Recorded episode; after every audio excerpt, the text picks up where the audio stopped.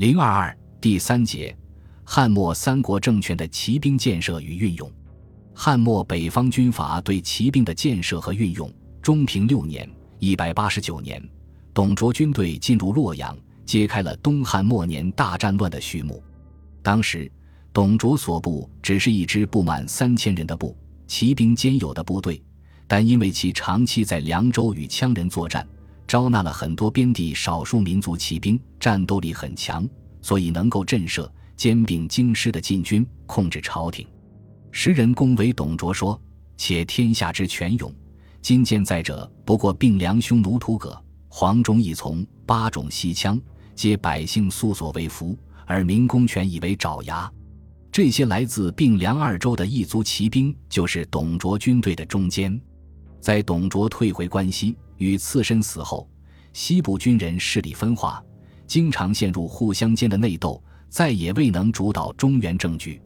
二幺幺年，曹操准备征讨关西的马超、韩遂时，还在担心关西诸将视险于马，但此时曹操已经击败了东北的乌桓族，招降了大量骑兵，所以能成功平定关西。在内战初期。控制幽州的公孙瓒骑兵实力最强，因为幽州与北方匈奴、鲜卑、乌桓、东胡等游牧族区域相邻，历来战争不断，当地的生活方式也有些接近游牧族，且盛产骑兵。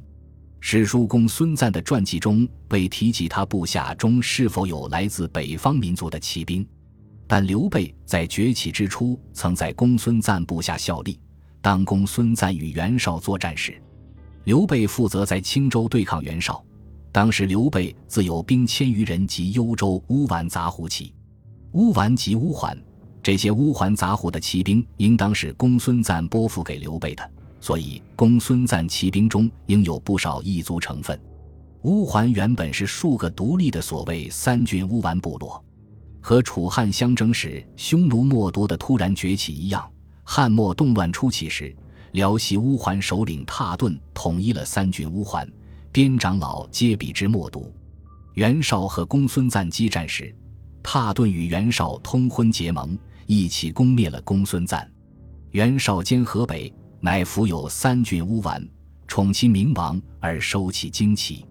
袁绍虽拥有当时最强大的骑兵武装，但在使用方面乏善可陈，终于在官渡被曹操击败。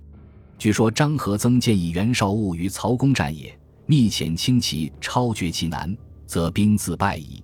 即将曹操主力牵制在前线，同时派骑兵远袭其后方，但袁绍不从之。其实此说并不准确，因为袁绍在与曹操对峙于官渡时，曾派遣刘备袭击曹操的根据地许昌，但刘备迂回成功后，并不愿与曹军作战。反而借机联络南方的刘表势力，为自己扩充军力。可以说，刘备此举是袁绍败亡的重要原因。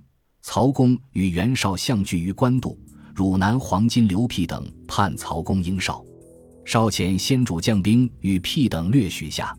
关羽王归先主，曹公遣曹仁将兵击先主，先主还绍军，因欲离绍，乃说绍南连荆州牧刘表。少前先主将本兵复至汝南，与贼攻都等河，众数千人。曹操自从起兵反对董卓以来，也组建了一支称为虎豹骑的骑兵部队。曹操很重视并直接控制这支骑兵，他的祖子曹真、曹休都曾受命统领虎豹骑，从弟曹仁统帅骑兵的时间更长，且多次亲自带领骑兵进行冲击作战。袁绍被曹操击败后，其二子逃亡到乌桓，借蹋顿帮助继续对抗曹操。曹操遂于建安十一年（二百零六年）远征乌桓。由于曹军选择了比较偏僻的路线，行军直到距离蹋顿所住柳城百里时，才被乌桓人发觉。此时，蹋顿做出了一个错误决策，没有采取游牧族惯用的主动撤退、诱敌深入战术。反而与曹军迎面决战。事实证明，乌桓骑兵对冲击战术的运用远不如中原军队。此战乌桓军大败，蹋顿被斩。